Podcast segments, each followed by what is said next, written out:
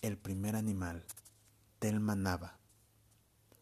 Soy un torpe animal melancólico que a veces se alegra de la lluvia o la niebla y mira pasar sus piernas en ocasiones extrañas dentro de su cuerpo, mientras gusta de encender la noche con el fruto de sus lamentaciones y de vez en cuando, como un alto nombramiento conferido desde la infancia, ama.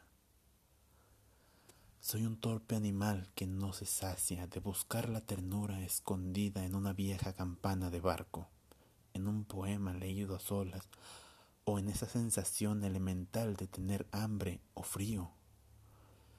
Soy simplemente un animal sencillo y primitivo desde mi origen, cruel algunas veces y que gusta de ser largamente acariciado, penetrado por un sol amoroso rodeado por pequeñas y tiernas palabras.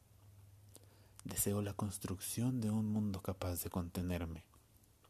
Mi naturaleza de animal me vuelve frágil, insumiso y violento en las horas en que me pongo a jugar el juego de la vida. Hago la luz y los silencios y soy humano hasta donde mi capacidad me lo permite.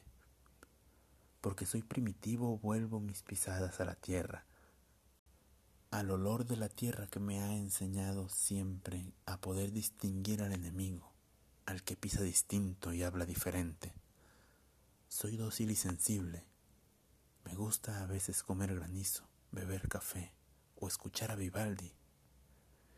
Y viajan mis ojos por mis paisajes interiores y canto y mi sangre se aquieta.